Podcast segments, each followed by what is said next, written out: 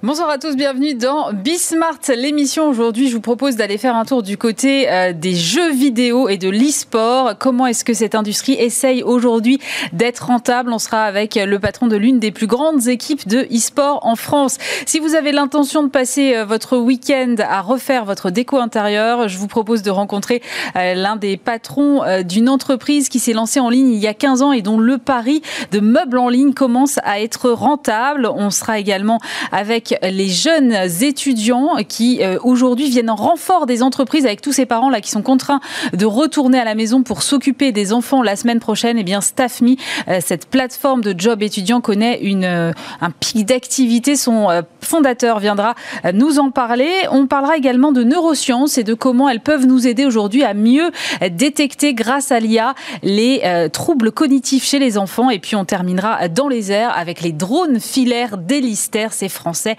et ça cartonne notamment aux États-Unis. C'est Bismart l'émission, c'est parti. Et pour commencer cette émission, on va s'intéresser au e-sport puisque je reçois aujourd'hui Nicolas Morer. Bonjour. Bonjour. Vous êtes le CEO de Team Vitality. Alors euh, Team Vitality, ça existe depuis 8 ans. Vous essayez de vous imposer comme l'un des leaders de la compétition de e-sport. C'est vrai qu'on en parle de plus en plus et en même temps, moi j'ai vraiment du mal à me rendre compte. Euh, de quoi on parle exactement? Qu'est-ce que le e-sport, ça recouvre aujourd'hui? Le e-sport, euh, c'est la compétition de jeux vidéo à niveau professionnel. On peut avoir une définition plus large et parler de compétition, mais en général, quand on parle d'e-sport, c'est le niveau professionnel dont on parle, donc la compétition euh, des équipes, soit euh, en 5 contre 5 selon les jeux, 4 contre 4 ou parfois individuels, qui vont s'affronter pour gagner des championnats ou des tournois. et c'est structuré beaucoup de la même façon que le sport traditionnel, avec des ligues, des championnats européens puis mondiaux. Voilà, donc c'est la compétition au plus haut niveau euh, sur différents jeux comme euh, League of Legends ou Counter-Strike ou beaucoup d'autres. Mais alors ça veut dire que vous fonctionnez comme euh, un club de foot, si je prends une analogie On est structuré de la même façon, donc on va avoir nos équipes. la différence, c'est qu'on n'est pas purement sur un jeu ou un sport, on est comme un club omnisport, comme un club, le PSG, qui a par exemple le football, le hand, etc. Ou les clubs espagnols notamment, le Real Madrid qui a du basket aussi. Donc nous, on a une équipe League of Legends, une ah, équipe parce que chaque équipe est spécialisée dans son jeu. On peut pas être euh, sur plusieurs jeux. Non, de la même manière qu'un sportif va rarement faire une carrière dans le football et le tennis. il y a quelques exceptions à ça, mais euh, pour être professionnel au plus haut niveau sur un jeu, bah, on se dédie qu'à ce jeu-là. Donc c'est un petit peu la même chose. Donc nous, on est structuré avec nos différentes équipes, les staffs techniques qui vont autour, donc les coachs, les coachs physiques, mentaux, les ah analystes. pareil, exactement. Et vous revivez les parties, vous analysez. Euh, il y a de la même manière dans les entraînements, il y a de l'analyse vidéo, de l'analyse tactique, et les joueurs se préparent individuellement et collectivement pour affronter des adversaires. Vraiment, ça ressemble beaucoup à ce qu'on peut connaître dans les mécaniques du sport. Et puis au niveau de la structuration de la société, c'est pareil. On a des équipes communication, partenariat, voilà, pour euh, développer la marque, évidemment, merchandising aussi, et puis monétiser, monétiser notre marque auprès de nos fans. Mais ça représente euh, un staff de combien de personnes, ça alors? Vitality aujourd'hui, c'est plus d'une centaine de personnes. Si on prend les équipes, euh, donc les, ah athlètes, et également tout le staff à Paris dans notre, dans notre bureau, notre vaisseau amiral, Vive. Voilà. Ouais, et alors vous êtes basé au Stade de France, j'ai vu ça. Pourquoi? Parce que c'était l'idée, c'était de, de, montrer que c'est un sport comme un autre et que. Alors, ça fait longtemps qu'on voulait changer un petit peu le modèle historique de l'e-sport. Euh, l'e-sport s'est construit sur des modèles un petit peu datés de gaming house où les joueurs vivent et s'entraînent dans le même lieu. Parce qu'on depuis longtemps, on trouve pas ça forcément sain. Après la journée de boulot, on a envie de rentrer chez soi. Mais oui, parce qu'en fait, c'est du boulot. Avec ses collègues. Ah, bah, c'est clairement, évidemment, un travail. Donc ça, c'était un petit peu un héritage des origines de l'e-sport. Ça fait longtemps qu'on veut en sortir et avoir notre centre d'entraînement où finalement les joueurs vont au boulot, s'entraîner toute la journée euh, avec un programme bien défini et puis après ils peuvent bien séparer leurs activités. Pourquoi le Stade de France ensuite? Bah, Évidemment, il y a tous ces liens avec le sport traditionnel, cette recherche de la performance. C'est un lieu mythique pour euh, beaucoup de Français, ceux qui en tout cas qui ont vécu la finale de la Coupe du Monde 98, ça nous parle à tous. Euh, et le Stade de France, les, les gens du Stade de France sont hyper intéressés sur le sujet e-sport. Ils pensent que demain, ça fera partie de leur offre dans le stade, c'est-à-dire d'organiser des compétitions là-bas. Donc ils ont eu une vraie volonté de comprendre et de découvrir eux aussi. Donc on, on s'est assez vite entendu sur le fait là-bas d'installer notre, centre d'entraînement et on a nos joueurs de nos différentes équipes qui sont soit à demeure, soit pour certaines équipes, ils vont venir faire des, des bootcamps, donc une à deux semaines d'entraînement avant les compétitions là-bas. D'accord. Mais alors en termes d'infrastructure, vous avez besoin de quoi? Vous avez besoin d'ordinateurs euh? Ordinateur ou console, euh, évidemment. Donc tout ça de la meilleure qualité possible. Et après, autour de ça, bah, on a tout ce qui permet aux joueurs de s'entraîner sportivement. Parce que euh, être athlète de haut niveau, quand bien même ce n'est pas être footballeur ou basketteur, ça va quand même nécessiter une bonne forme physique, mentale. Et donc on leur donne tous les outils autour de ça avec des coachs et du matériel pour être en forme le jour des compétitions. Oui, c'est surtout psychologique, non? Alors il y a une grande partie euh, en effet mentale et de communication. C'est beaucoup des jeux d'équipe où une des différences avec le sport, je dirais, c'est qu'il y a beaucoup plus de communication en permanence. Donc les joueurs vont toujours se donner de l'information pour euh, anticiper les mouvements de l'équipe adverse, euh, rétablir la stratégie, etc. Donc il y a beaucoup cette part de communication. Qui dit communication dit aussi qu'il faut toujours être au bon niveau parce que si on a un coéquipier qui commence à, plus communiquer quand ça va mal, on voit vite le cercle vicieux qui peut s'installer. Donc il y a vraiment un besoin d'être voilà, à un niveau égal de, de, forme et de communication avec ses coéquipiers, de pas tilter. Donc ça veut dire de pas commencer à, être dans une spirale négative. Euh, et il y a aussi une, vraiment une notion de concentration quand on joue euh, des best of five, donc des matchs au meilleur des cinq manches, donc qui peuvent durer 5 heures. Bah, on sait qu'une erreur d'un joueur à un moment peut faire complètement la différence.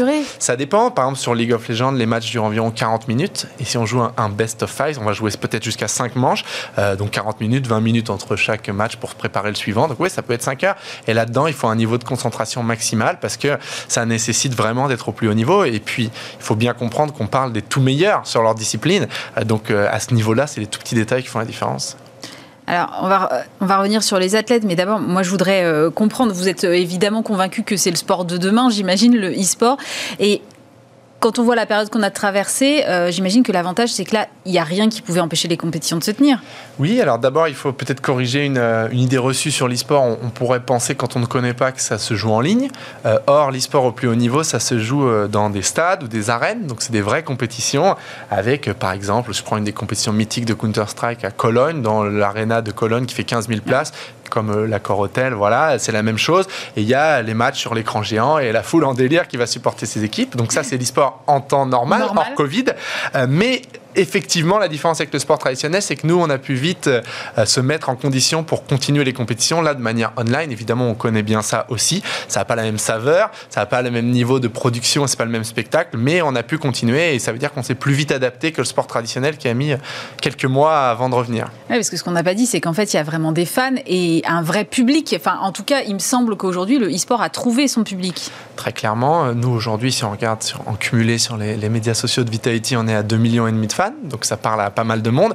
Et puis les compétitions peuvent avoir dizaines, centaines de milliers, voire millions de spectateurs quand on regarde les plus grandes compétitions comme championnat du monde de League of Legends par exemple.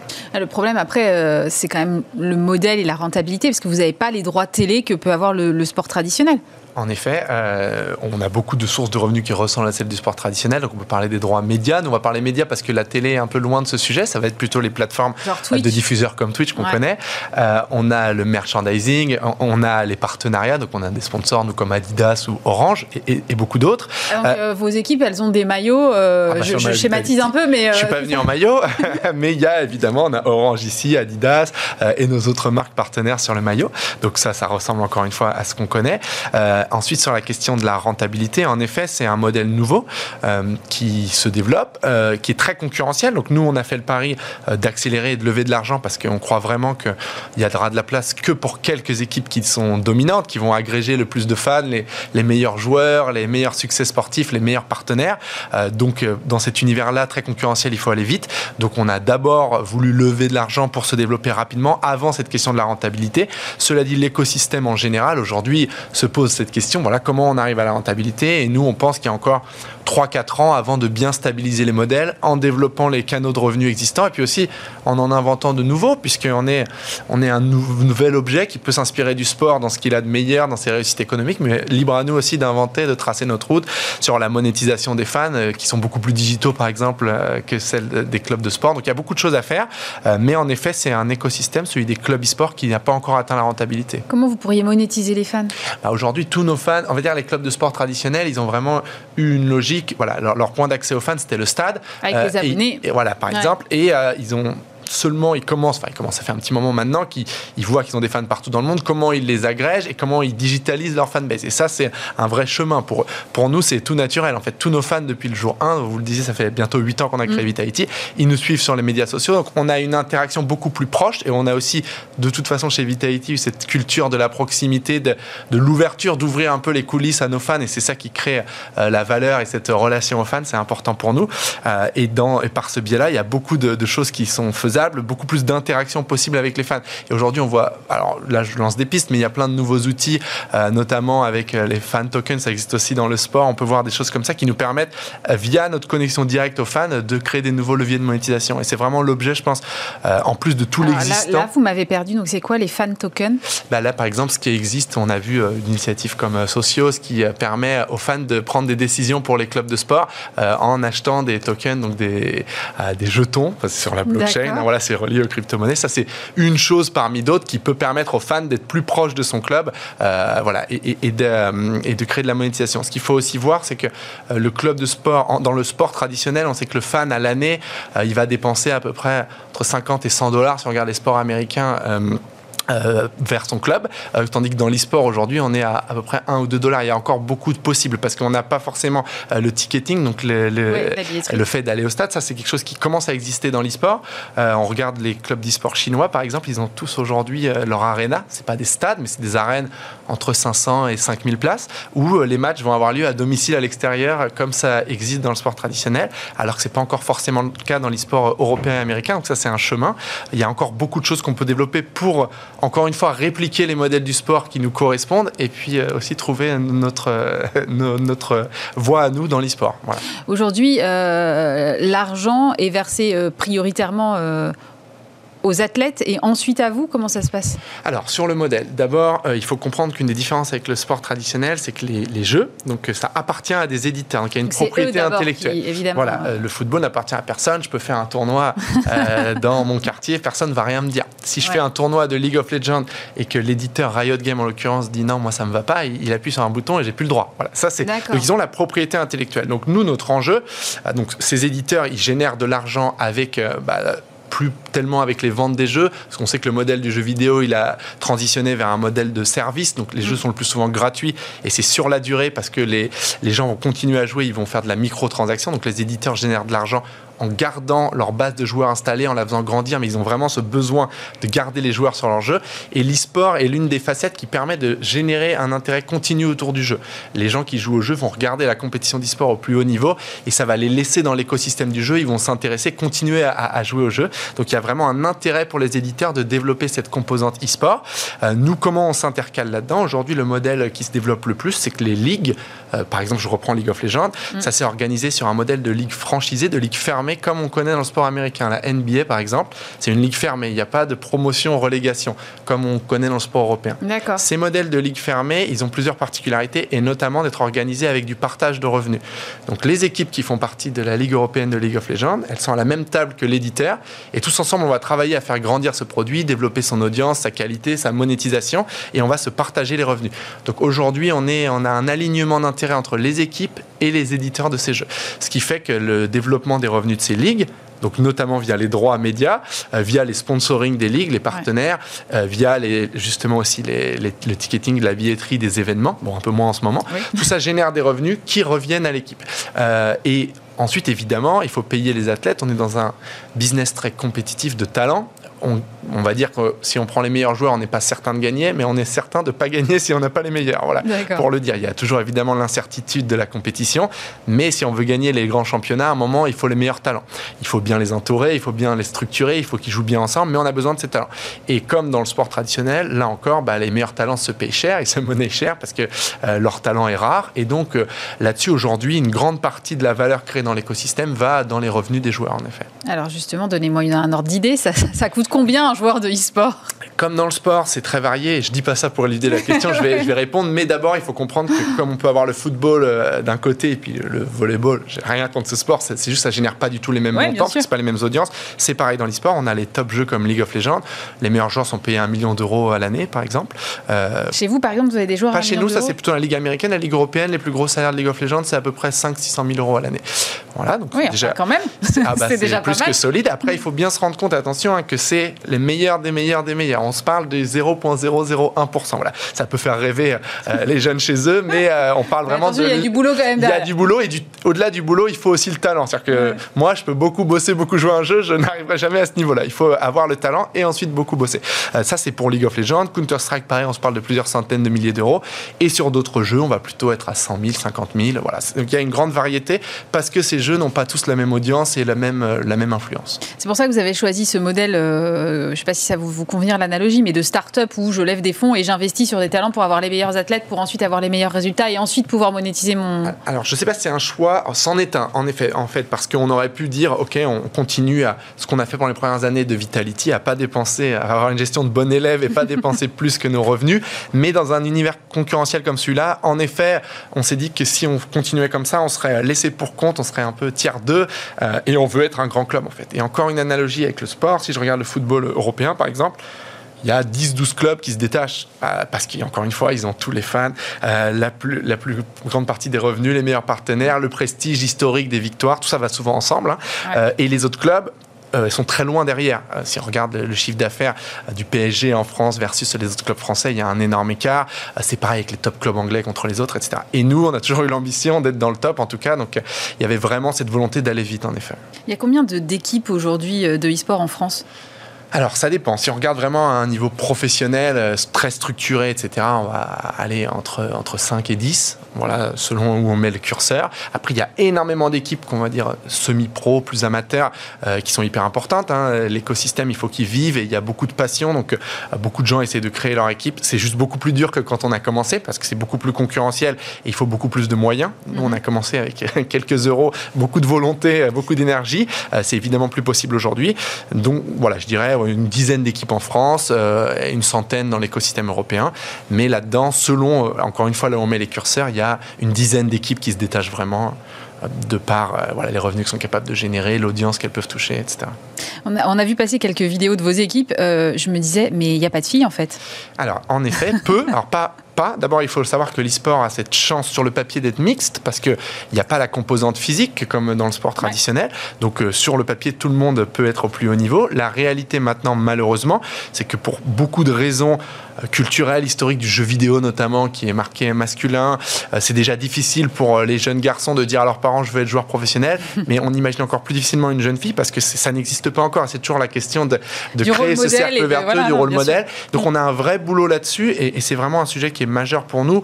Euh, on, a eu euh, et on a aujourd'hui euh, une fille par exemple qui est coach chez nous, mais c'est très peu en pourcentage dans l'écosystème pro. Il y a très peu de femmes et c'est un, vrai manque. Donc l'un des vrais sujets de ces cinq prochaines années pour nous, c'est vraiment d'œuvrer à ce que ça change, mais on peut pas le faire changer artificiellement. C'est-à-dire qu'aujourd'hui le pool de joueurs professionnels, il y a très peu de filles qui sont au plus haut niveau et ça va pas se changer en un claquement de doigts. Par contre, ce qu'il faut, c'est en investissant sur la formation, en créant les conditions d'équipe mixte dès les premières, on va dire dès qu'on arrive à un statut semi-pro, qu'on commence à, se former. Voilà, c'est là, en faisant changer à chaque étape de la pyramide l'acceptation, la culture euh, et les ressources qu'on met pour qu'il y ait des filles, que ça changera. On sait que ça va prendre plusieurs années, mais c'est un vrai sujet pour nous parce que c'est loin d'être satisfaisant actuellement.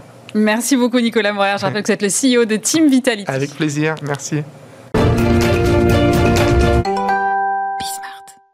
Et nous sommes maintenant euh, en visio avec Guillaume Lachenal, PDG de Milibou. Bonjour. Alors Milibou, c'est une marque de euh, digital, hein, de meubles contemporains. Vous existez depuis 15 ans. Euh, première question, qu'est-ce qui vous a fait penser il y a 15 ans que l'avenir du meuble passait forcément par le digital? bah, la démarche il y a 15 ans était assez simple. L'exposition à la concurrence sur un marché colossal était très faible sur Internet. Et, il m'a semblé opportun de, prendre cette position. Donc c'est vrai qu'on a démarré très tôt avec un positionnement très fort, puisque c'est un positionnement de marque et pas un positionnement de revendeur. Alors euh, aujourd'hui, vous faites à peu près 30 millions de chiffres d'affaires, vous avez 70 salariés, vous êtes basé à Annecy. Est-ce que vous avez constaté une croissance de vos ventes là en lien avec les confinements et le télétravail? On a beaucoup dit que finalement les Français avaient de nouveau envie de, envie de s'occuper de leur intérieur. Alors on a, constaté beaucoup d'appétit. Euh, nous, nous, on est coté à la Bourse de Paris, donc on publie nos chiffres très régulièrement. On a publié une croissance sur le premier euh, semestre qui est, euh, qui est la même que la croissance sur l'exercice précédent, qui est une croissance de 30%. Néanmoins, c'est relativement lié au modèle économique de Milibou, puisque nous, on, on, on est réellement une marque et on porte nos propres produits, ce qui veut dire qu'on a un cycle d'approvisionnement assez long.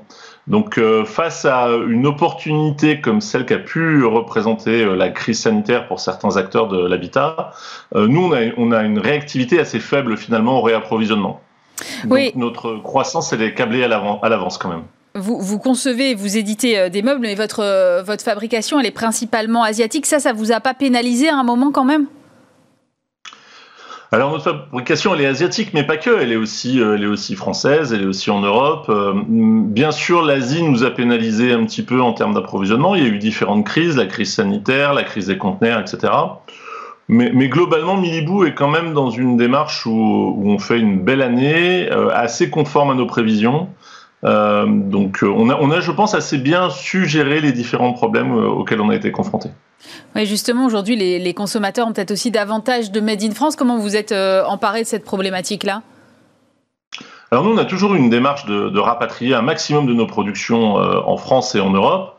Il faut savoir que le marché du meuble est très structuré autour de l'Asie. Hein. On ne peut pas faire comme on veut. Euh, il y a, il y a du savoir-faire, des industries qu'on ne possède plus en France ou en Europe.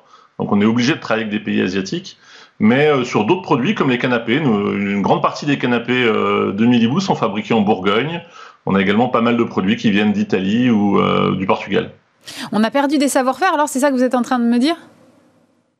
Bah oui, il y a des produits aujourd'hui, on ne sait plus les fabriquer en France, ou alors on sait les fabriquer, mais, mais sur du haut de gamme, voire du très haut de gamme.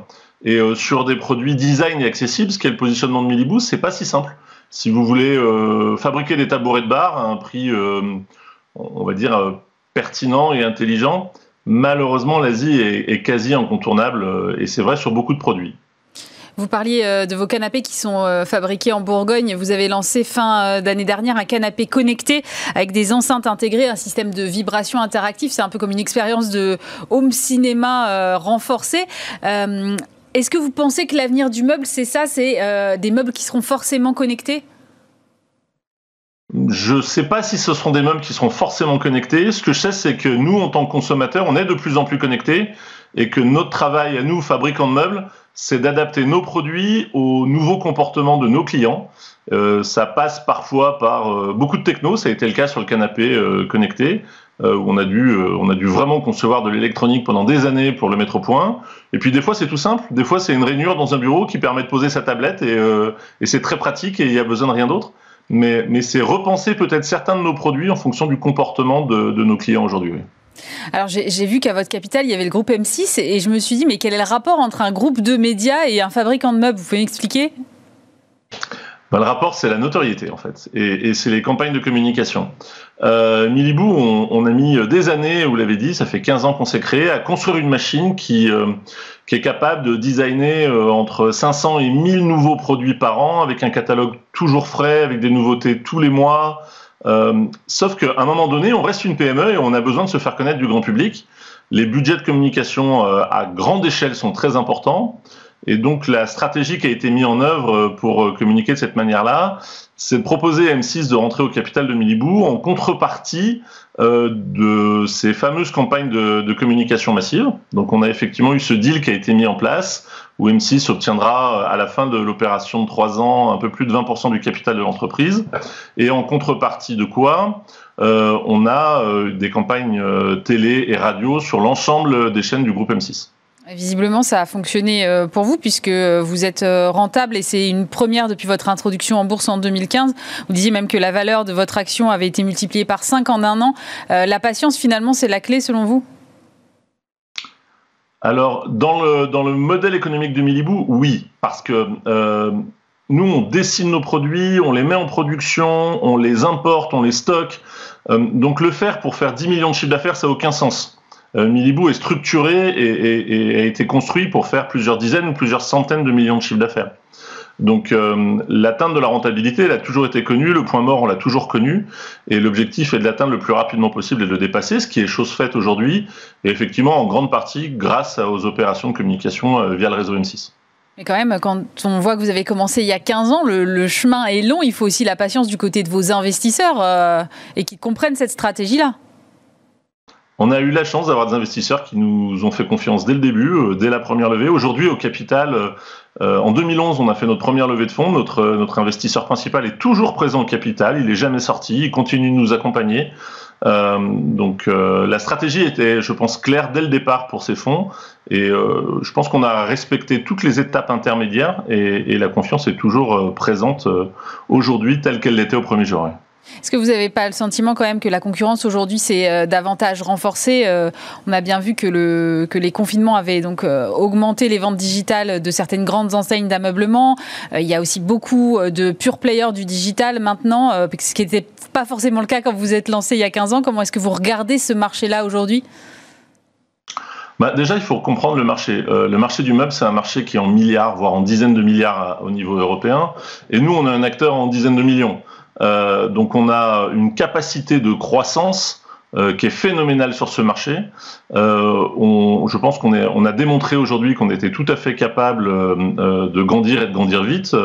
On, on, a une croissance à deux chiffres depuis la création de l'entreprise. on a encore, je pense, beaucoup de choses à développer.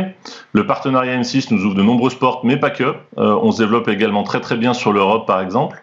donc on est quand même sur un marché qui est colossal et, et je le dis souvent, notre objectif à nous, c'est d'aller chercher 0,1% de ce marché et pas plus. Euh, il y a de la place pour beaucoup de nos concurrents. Euh, et des concurrents qui sont sur un concept comme celui de Milibou, en, dans un modèle purement omnicanal, en ayant à la fois des points physiques et, une très grande force euh, digitale, il n'y en a pas tant que ça finalement. Aujourd'hui, les, freins des consommateurs à acheter un canapé sans l'avoir vraiment vu en magasin, mais directement sur Internet, sont levés selon vous? Bah, Ils le sont depuis longtemps, oui ils le sont depuis longtemps. Euh, l'anecdote, c'est que Minibou a mis très longtemps à faire des canapés, parce que moi, j'y croyais pas. Moi, je pensais que euh, moi, j'avais besoin de toucher un canapé, j'avais besoin de m'asseoir dedans avant de l'acheter. Euh, aujourd'hui, le consommateur, il fonctionne différemment. Il collecte les avis clients, il, il s'intéresse à la façon, la provenance du canapé, les matériaux. Et ça, ça suffit à déclencher l'achat. Euh, et aujourd'hui, euh, la catégorie canapé est la première catégorie de Milibou, mais effectivement, on a été un peu, on a mis un peu de temps à, aller sur ces catégories de produits, euh, mais c'est plus vrai. Aujourd'hui, le consommateur, il fait confiance et il y va. Merci beaucoup, Guillaume Lachenal. Je rappelle que vous êtes le PDG de Milibou. Merci d'avoir été avec nous. Et je suis maintenant avec euh, Jean-Baptiste Achard, cofondateur de StaffMe. Bonjour. Bonjour Aurélie. Alors, euh, vous êtes une plateforme de travail étudiant. Vous permettez à des jeunes de 18 à 30 ans euh, au statut d'indépendant de recevoir directement sur leur téléphone des offres de mission de la part d'entreprises. Et là, en fait, avec la fermeture des écoles, ce que vous êtes venu me dire aujourd'hui, c'est que vous avez un pic d'activité. Complètement. En fait, on voit que les effets du confinement sont différents. Maintenant qu'on peut parler de plusieurs, confinements, Hélas. Exactement, hélas. Le premier confinement, on a eu cet effet de surprise avec une fermeture des écoles, une ruée vers les magasins de commerce alimentaire et du coup une grande désorganisation. Là, à ce moment-là, les entreprises justement du commerce alimentaire sont venues faire appel à euh, des plateformes comme la nôtre parce qu'ils avaient besoin de renforts immédiats. Deuxième confinement, l'effet a été totalement différent. Pas de fermeture des écoles, donc pas de désorganisation. Aussi une polémique, rappelez-vous, sur les rayons essentiels et non essentiels, donc ah une réorganisation de l'activité un peu différente.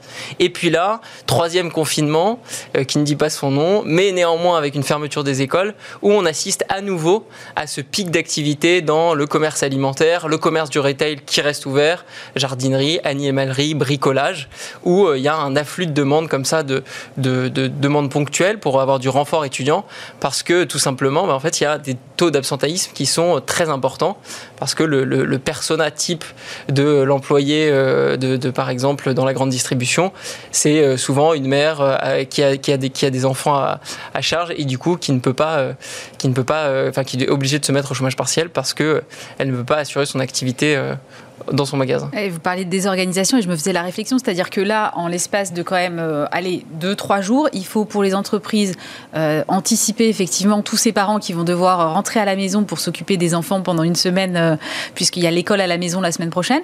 Et puis, il y a aussi toutes les vacances qui sont avancées. Et pour certaines zones, le décalage est quand même de deux semaines. Donc, ça veut dire remonter les congés de tout le monde et réorganiser complètement les plannings des équipes, en fait. Ah bah complètement, oui, c'est une, une, désorganisation complète. C'est pour ça que Elisabeth Borne, la ministre du Travail, demandait de la flexibilité aux entreprises dans la gestion des congés. Je parce que fait tous comme on peut. on fait tous comme on peut, et, et, voilà. Et je pense que toutes les règles de voilà, il faut il faut, il faut euh, un délai d'un mois avant de poser ses congés, tout ça va un peu exploser en vol. Après, on peut espérer que qu'il y a comme une date de retour a été fixée, il puisse y avoir une organisation qui se mette facilement en place, parce qu'on voit une date de fin, au, en tout cas au 26 avril pour les pour les écoles primaires et ensuite collège-lycée un petit peu plus tard, une semaine plus tard. Donc espérons que ça s'organise. En tout cas, ça s'organise mieux qu'il y a un an, ça c'est évident, parce qu'il y a moins cet effet de surprise. Mais euh, c'est vrai que la fermeture des écoles provoque une désorganisation euh, dans, le dans les commerces alimentaires, dans le retail, qui est vraiment très très très très importante. Et vous, votre pic d'activité, vous le mesurez de l'ordre de combien? Alors nous, c'est en fait ça, ça, dépend des secteurs. Si on, parce qu'on est vraiment multisectoriel, le job étudiant, ça va être à la fois de l'aide administrative, mais ça peut être aussi du web design, comme ça peut être euh, depuis quelques temps pour les étudiants en santé, euh, de l'aide euh, en renfort dans le dépistage Covid. Enfin voilà, c'est très très très varié. Donc c'est plutôt des secteurs qui, qui ont des effets de, de boom ou alors des effets vraiment de d'amenuissement. Bah Et donc parce que j'imagine que tous les jobs étudiants dans, dans la restauration, l'événementiel, etc. C'est totalement à l'arrêt. Ça, il faut, faut être très clair.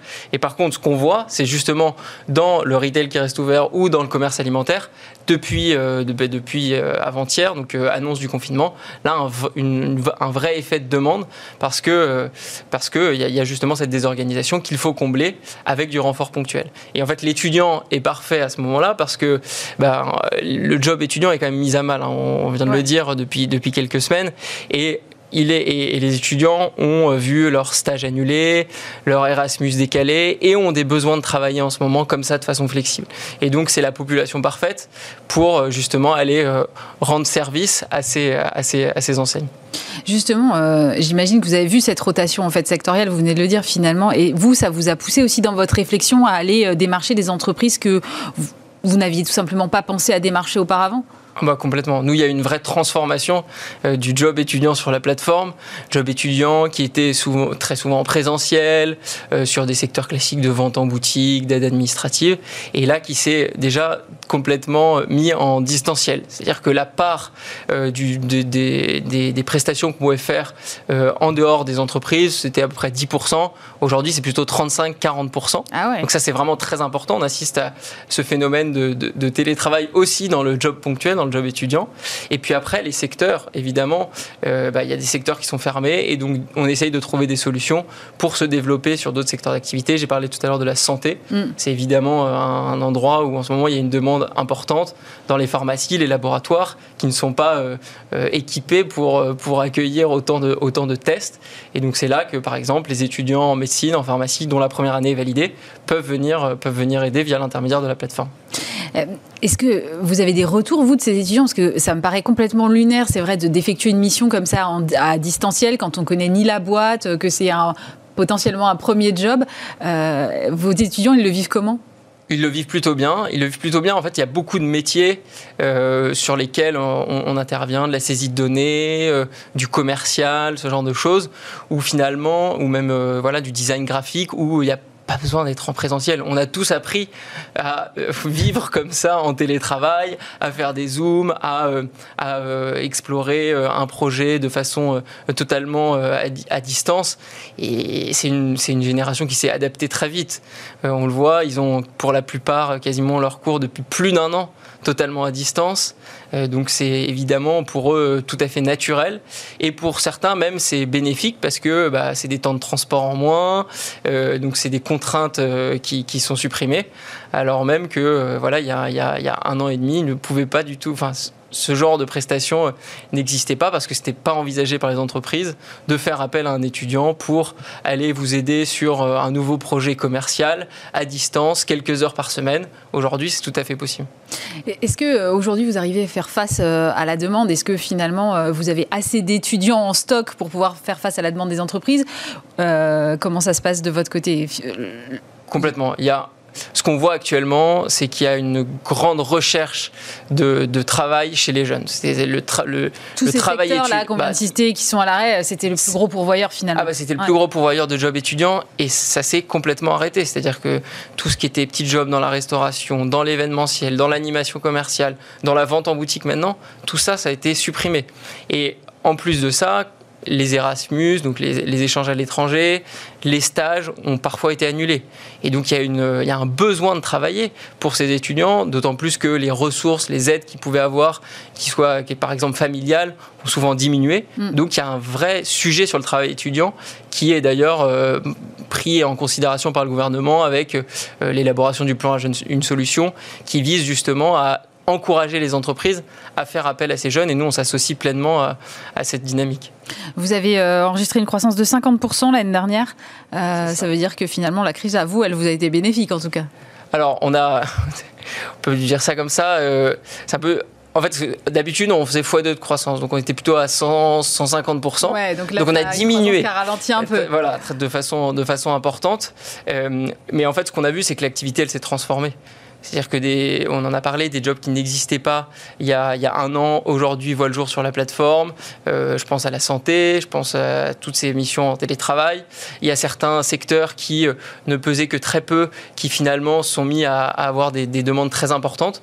Donc je pense que tout ça va aller en se rééquilibrant euh, dans les mois à venir, avec, on l'espère, la, sortie de, cette, de cet épisode qui, qui, dure un peu, un peu trop longtemps à notre goût. Et vous en avez profité aussi pour mettre en place des formations. Alors de quel type de formation il s'agit? Complètement. C'est parce qu'on a, on a monté aussi un organisme de formation à côté de StaffMe, donc la plateforme de job étudiant, qui s'appelle la StaffMe Academy. Euh, ce sont des formations qui viennent en complément justement de l'expérience que vous pouvez avoir sur la plateforme.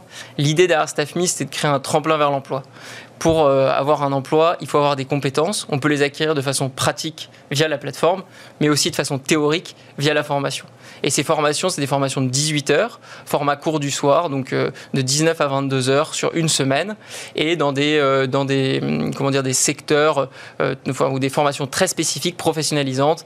Par exemple, créer son site internet, prendre la parole en public, et qui sont vraiment demandées aujourd'hui par les jeunes pour acquérir de nouvelles compétences qu'ils n'ont pas forcément à travers leurs études c'est sûr que là, la prise de parole en public dans un contexte de distanciel, euh, il y en a de moins en moins. exactement. Donc il faut le travailler. Merci beaucoup, Jean-Baptiste Achard, cofondateur de euh, StaffMe. Tout de suite, eh bien, on va parler neurosciences.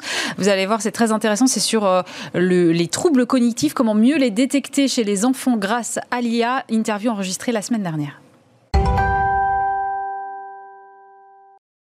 Et je suis maintenant avec euh, Vincent Berge. Bonjour. Bonjour. Vous êtes fondateur et CEO de Crocos Go Digital. C'est une start-up euh, marseillaise spécialisée dans la détection automatisée des troubles cognitifs chez l'enfant euh, et dans la stimulation cognitive ensuite de ces, de ces enfants. D'abord, est-ce que vous pouvez nous dire de quels troubles est-ce qu'on parle? Alors, ce qui est intéressant, effectivement, le sujet des enfants qui ont des troubles cognitifs, c'est qu'il y en a à peu près entre 20 et 25% Donc c'est c'est pas euh... 25 de la totalité des enfants. Exactement. Ah oui. Donc c'est énorme. C'est pas euh, c'est pas deux trois enfants euh, par-ci par-là, et, et, ça représente à peu près 2 euh, millions d'enfants qui touchent à peu près 3 millions de parents. Donc donc c'est un sujet qui est devenu un problème de santé publique. Alors on parle de quoi sur les troubles cognitifs? On parle de, de troubles de l'attention. Euh, jusqu'à l'autisme en passant par euh, les troubles 10, qu'on appelle, on connaît très bien la, dyslexie, dysgraphie, euh, dyspraxie. Et, donc ça représente effectivement un, contingent assez fort des enfants. Alors aujourd'hui, la détection de ces troubles-là, elle est effectuée plutôt par des professionnels de santé, que ce soit des orthophonistes, des psychiatres, des neuropsychiatres et j'en passe, des psychomotriciens aussi. et vous, vous proposez une solution donc digitale, j'ai bien compris, parce qu'il y a, votre, il y a le mot digital dans votre nom. Donc comment vous faites? Alors, en fait, ce qui, est, très intéressant dans ce que vous venez de dire, c'est que les repérages aujourd'hui, il y a une étude qui vient de sortir d'Ipsos euh, pour une délégation interministérielle, donc c'est assez sérieux, qui montre qu'en fait, 75% des parents et de l'école font le repérage des enfants. Mais c'est souvent très tard et puis on, ne sait pas. Mm. Euh, donc en tant que parent, euh, c'est très compliqué de repérer ça. Et donc effectivement, euh, c'est bien les neurospécialistes derrière, orthophonistes, psychomotriciens et ainsi de suite, qui vont faire leur, les, premiers bilans. et puis des médecins qui vont faire des diagnostics. Mais il y, a un trou dans la raquette qui est justement ce repérage qui n'est pas fait. Et là où on veut intervenir, c'est d'amener des outils le plus tôt possible en, en digital qui permettent de repérer pour que les enfants, euh, les parents et les enseignants puissent euh, très vite euh, apercevoir les premiers symptômes et, travailler une stratégie de remédiation ou de soins avant d'arriver à ces bilans et ces diagnostics. Ces bilans, effectivement, vous le dites, sont faits assez tard. personnellement, j'en ai fait l'expérience, donc je sais que c'est assez tard. Et comment est-ce que, du coup, à partir de quel âge est-ce que vous, vous pouvez les détecter avec votre technologie? Alors, ce qui est, en fait, on parle souvent des, il y a une partie, c'est des troubles de l'apprentissage. Donc ça se repère euh, au moment où l'enfant, il doit apprendre à lire, mmh. à compter, euh, et, donc euh, on parle d'enfants du CP jusqu'au CM2. C'est une tranche d'âge où, où les troubles se font apparaître. Et donc, euh, un enfant en difficulté, euh, bah, il faut, c'est intéressant pour les parents de très vite euh, essayer de voir si c'est simplement un problème de motivation pour une matière ou si c'est vraiment un, trouble en lui-même. Et dans ce cas-là, bah, apporter très vite des soins. Comment est-ce que votre solution, elle fonctionne concrètement alors Alors, c'est, on va utiliser la motivation naturelle des enfants pour les nouvelles technologies. Alors, entre ah. autres, pour euh, la programmation de robots, de petits drones, et ainsi de suite. Et on leur demande de faire des exercices qui vont stimuler chacune des fonctions cognitives.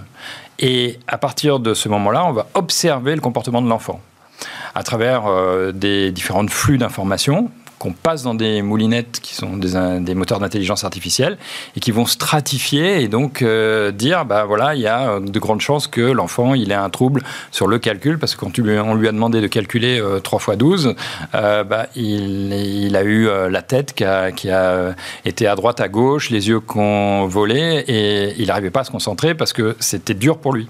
Donc euh, un enfant neurotypique on va dire normal, il va le faire. Et, alors que voilà, un enfant qui a un, trouble sur le calcul, bah, il va évidemment être un peu embêté pour le faire. Donc on va très vite observer ça. C'est à la fois de l'observation et du résultat, quoi. C'est la combination des deux. Exactement. Alors donc on, on a plusieurs euh, marqueurs euh, cognitifs qu'on va regarder, donc soit de la psychométrie, euh, soit des marqueurs cliniques, biomarqueurs et ainsi de suite. Et on va prendre tout ça pour passer dans ces moulinettes de, de moteurs d'intelligence artificielle et stratifier et dire demain, en une heure, on devrait être capable, puisque c'est le projet, hein, euh, en une heure, on devrait être capable de pouvoir euh, balayer euh, à 360 degrés sur l'ensemble des fonctions cognitives et de pouvoir très vite amener un premier résultat aux parents qui n'est pas un diagnostic, mais qui va aider après à faire un diagnostic par les neurospécialistes. Oui, et si vous avez déjà ciblé le trouble potentiel, ça permet de s'adresser directement plus vite aux bons spécialistes et pas de passer par 50 pour... Absolument. C'est-à-dire qu'effectivement, si on voit qu'il est plus sur des troubles de l'attention, c'est pas la peine d'aller euh, tester euh, le calcul, évidemment. Alors, vous en êtes où là exactement de votre projet aujourd'hui, votre solution? Vous dites l'objectif à terme c'est d'arriver à une heure, mais donc là aujourd'hui? Alors aujourd'hui, donc ça fait deux ans et demi qu'on existe, euh, créé donc en, 2018, on est 30 personnes, on a à peu près 50% sont des chercheurs chez nous, euh, donc soit en neurosciences, soit des, gens qui font de la clinique, euh, psychomotriciens, neuropsy, et, et on a commencé à construire une chaîne de valeur, une chaîne complète chez Croco qui permet de, de pouvoir faire des ateliers qui vont stimuler euh, toutes les fonctions cognitives des outils qui permettent d'observer ce qui se passe, euh, le comportement, et des outils qui vont analyser et euh, stratifier. Voilà. Donc on a construit cette chaîne, euh, ça, nous, ça a mis quand même pas mal de temps, et aujourd'hui on, est, on a fait la preuve du concept. C'est-à-dire qu'en 20 minutes, on est capable de valider qu'un enfant est en, avec des troubles de l'attention ou sans troubles de l'attention. Et c'est juste un problème de motivation pour l'enfant. D'accord? Donc, donc ça, c'était déjà énorme pour montrer que cette chaîne de valeur, elle permet de obtenir des résultats.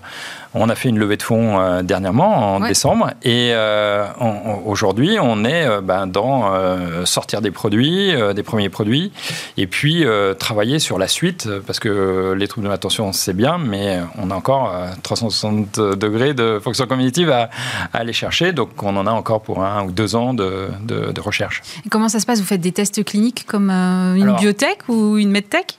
Oui, tout à fait. Euh, on dépose des dossiers euh, face à des comités d'éthique qui vont nous dire OK, pas OK. Euh, et à partir de là, on lance, on lance l'expérience clinique avec beaucoup d'enfants. Donc il faut des enfants qui sont à la fois neurotypiques, donc mm. on va dire normaux, sans problème.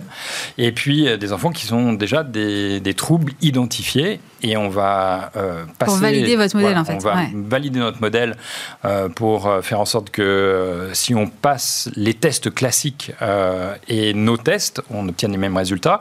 Mais en même temps, euh, voilà, ça se fait plus rapidement, de manière automatisée. Euh, l'enfant, il s'amuse quelque part, c'est motivant. donc, il n'y a pas tout le stress de oh là là, je suis face à quelqu'un qui que va je ne connais pas, que je ne connais pas qui va me poser plein de questions pendant deux heures. Et, et à la suite de ça, je ne sais pas encore très bien ce qui va se passer.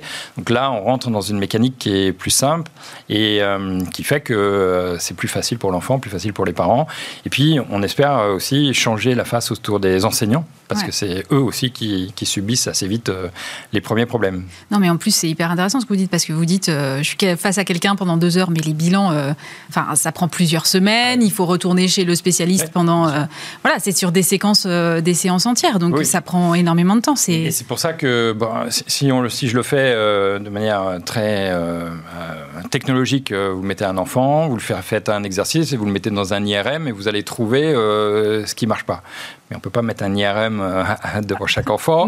Et donc, si on veut vraiment, euh, parce que notre vision, c'est de faire ça en masse, de détecter ça de manière en masse euh, à l'école le plus tôt possible. Et, donc, il faut que ça marche avec des outils très simples. Donc, une tablette, une caméra, et puis des exercices à faire très simples. Et vous pourriez, en imaginant que tout ça fonctionne, évidemment, le déployer dans toutes les écoles et régler une partie des. C'est l'objectif. Aujourd'hui, on, on travaille avec des écoles. On a 35 écoles qui sont partenaires euh, sur toute la France. Et euh, on essaie d'avancer avec l'éducation nationale pour euh, rentrer dans des mécaniques d'observation. Et puis, on l'espère que ça devienne un outil qui va être dispositif médical, puisqu'on travaille deux, deux, produits en, qui, en mai de cette année, devraient devenir dispositif médical. Donc, donc essayer d'avoir des remboursements pour que les, les écoles ou les parents, bien entendu, soient remboursés pour que ça, ça marche aussi bien pour les gens qui sont un peu sensibilisés au sujet que pour les gens qui sont dans les euh, quartiers nord de Marseille ou euh, avec des, une sensibilisation qui est moins forte, évidemment. Merci beaucoup Vincent Berge. Je rappelle que vous êtes fondateur et CEO de Crocos Go Digital. Merci beaucoup. Merci. Et on termine cette émission dans les airs avec Timothy Penet. Bonjour. Bonjour. Vous êtes le cofondateur d'Elist Air, qui est spécialiste français des drones filaires. J'ai découvert l'existence des drones filaires. Moi, je pensais que les drones étaient forcément sans fil. Euh, c'est quoi l'avantage d'un drone filaire? Le gros avantage d'un drone filaire, c'est qu'il est relié au sol par un fil d'alimentation électrique. Ouais. Et du coup, l'intérêt d'avoir ce fil, c'est de pouvoir alimenter le drone en continu. Et au lieu d'avoir 30 minutes d'autonomie classique pour les drones, on passe à plusieurs heures, voire plusieurs jours. Le deuxième avantage, c'est de pouvoir transférer toutes les communications au travers de ce fil et ainsi sécuriser euh, de manière très importante euh, la gestion euh, du drone. D'accord. Mais alors, ils sont plugués sur quoi vos drones? Alors, ils sont connectés à une station au sol qui, elle, est branchée sur un générateur ou le réseau 220 classique. D'accord. Donc en fait, on peut les installer un peu n'importe où, si je comprends bien. On peut les installer un peu n'importe où. Euh, nous, on fait un test au milieu d'un champ pour, pour les, valider à chaque fois. Et, euh, et euh, en fonction des, usages, ils sont soit branchés sur un groupe électrogène, soit sur un rack de batterie, soit sur le réseau classique. du classique, exactement. Mais ils peuvent bouger ou ils sont complètement statiques du coup Alors, ils sont statiques. Ils sont statiques, ils bougent pas. Le, drone filaire, il, reste euh, à une centaine de mètres au-dessus de, de sa base et il bouge pas. Par contre, on le drone embarque des caméras qui sont très performantes et qui permettent de surveiller sur un rayon d'une dizaine de kilomètres autour.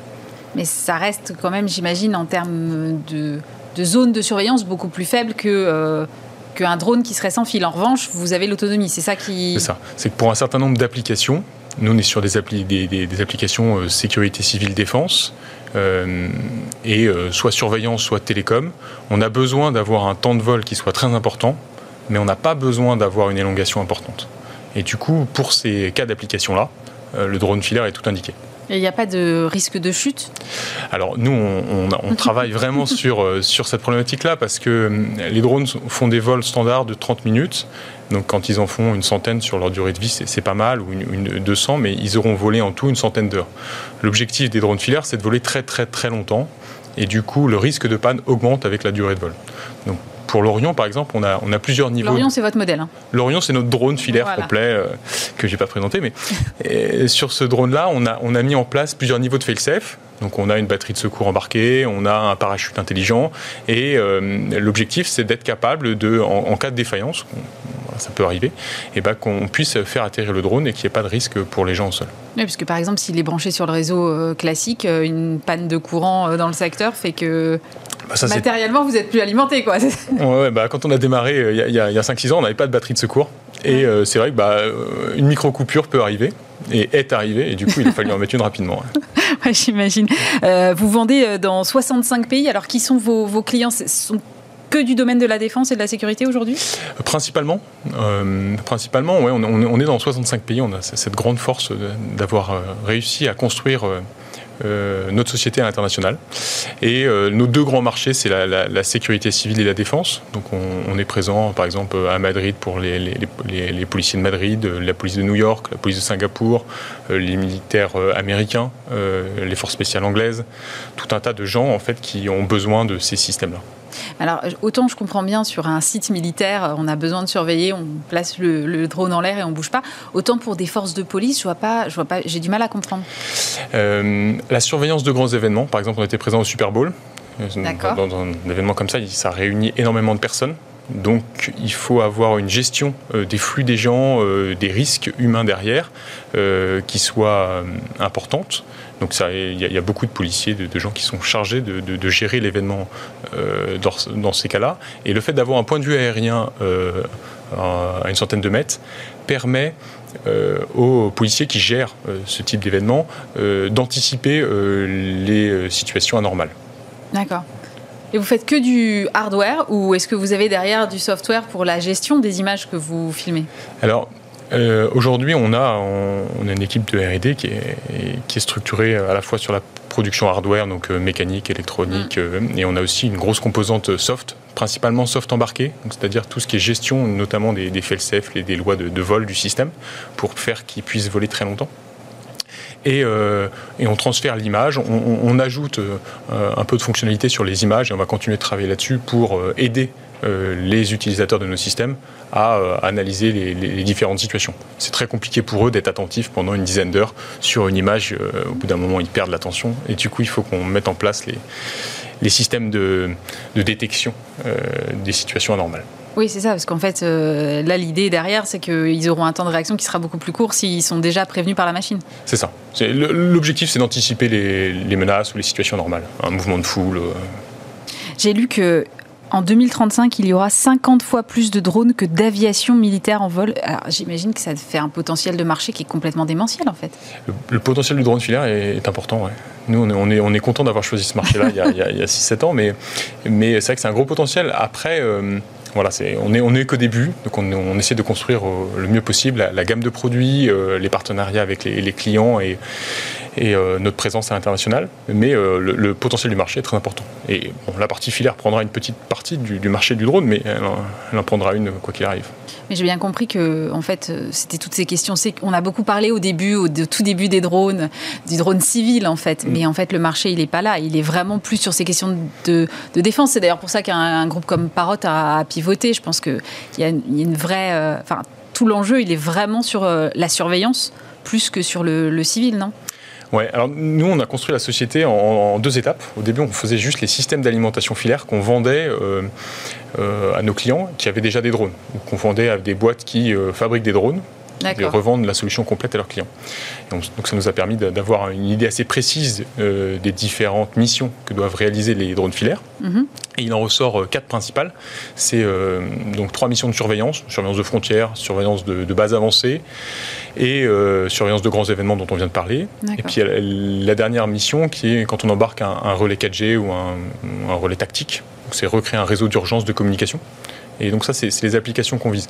Et une fois qu'on a fait la première étape d'analyse de, marché avec nos premiers produits, on a pu développer l'Orion qui s'adapte bien à, ce qui nous apparaît comme étant le marché le plus important. Vous avez beaucoup de concurrents aujourd'hui Parce que quand je vois que vous, voyez, que vous vendez dans 65 pays, je me dis qu'ils ne doivent pas être 150 à le faire. Euh, alors on a, on a, principalement des concurrents aux États-Unis. Ouais. Voilà. On avait euh, quelques concurrents en, Europe, mais, euh, mais ils n'ont pas investi suffisamment pour rester compétitifs. Pour, pour rester compétitif. Et du coup, dans le, le gros du marché, c'est États-Unis Nord, enfin Amérique du Nord, parce que l'armée américaine va passer des, des, grosses commandes de drones filaires. Ouais, donc c'est pour ça que forcément il y a plus d'acteurs qui sont développés là-bas, ça paraît. Euh, oui, oui c'est vraiment tiré par l'armée américaine, les innovations sont. Et, en France, alors, c'est perçu comment? Le drone filaire? Ouais. Il y a euh, des utilisations. L'armée française, par exemple, elle vous, elle vous appelle ou? Oui, oui, bon, on discute bien sûr avec eux. Euh, voilà, donc on, travaille avec la, DGA et, les différentes armées qui sont très intéressées par ce type de produit. Voilà, après, le, euh, l'armée française fonctionne pas tout à fait comme l'armée américaine, n'a pas les mêmes financements, donc euh, ça, ça prend. C'est pas les mêmes volumes, j'imagine. Ça nécessite beaucoup de R&D là. Euh, pas mal. Bah, oui, oui on, investit une grosse partie de, notre argent en R&D. On, souhaite rester leader dans ce domaine-là. On a une position qui est intéressante et on souhaite la, conserver et, et, la venir. Et du coup, il faut qu'on continue d'investir en R&D pour augmenter la fiabilité, les temps de vol et augmenter l'automatisation des produits, à la fois sur le système en lui-même, mais sur aussi le traitement de données dont, on vient de parler. C'est pour ça que vous avez levé 5 euh, millions d'euros là? Exactement. On a levé 5 euh, millions d'euros auprès d'Omnes et de StarQuest, notre investisseur historique. Et euh, on va les investir dans, trois grandes parties. Il faut qu'on fasse évoluer notre système de production. On, produit, l'ensemble de nos systèmes sont assemblés à côté de Lyon dans nos bureaux, dans notre atelier. Et il faut qu'on transforme notre outil de production pour faire face à la demande. Donc là, on va investir pas mal. Une question d'échelle là qui. Ouais, il faut qu'on arrive à doubler d'ici d'ici quelques mois. Donc on, investit pas mal là-dessus. On investit en R&D sur euh, l'amélioration des produits, euh, l'augmentation de leur performance pour rester bah, bien compétitif par rapport à, nos concurrents américains.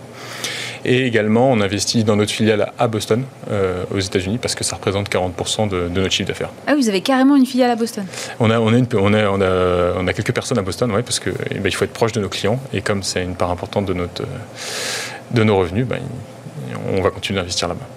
Et vous envisageriez d'aller dans d'autres pays également euh, oui, potentiellement, oui. Bon, on va commencer à travailler avec des VIE sur, différents pays pour couvrir un, peu le réseau de distributeurs qu'on a, qui est très bien établi, mais, de temps en temps, ils ont besoin de quelqu'un d'assez proche pour, euh, pour avoir du support et pour répondre facilement à leurs questions. Vous produisez combien de, drones filaires là, à l'année? Alors, on a 600 systèmes répartis dans 65 pays. D'accord. Et euh, voilà, on va continuer d'augmenter les, cadences de production. On, a une croissance de l'ordre de 50% par an. Ah oui, quand même. Mm. Depuis combien de temps? Bah depuis, euh, depuis notre premier exercice, je pense. Ah ouais, ça commence à faire quand même. au début, il était un peu plus forte, puis maintenant, on est passé à 50%.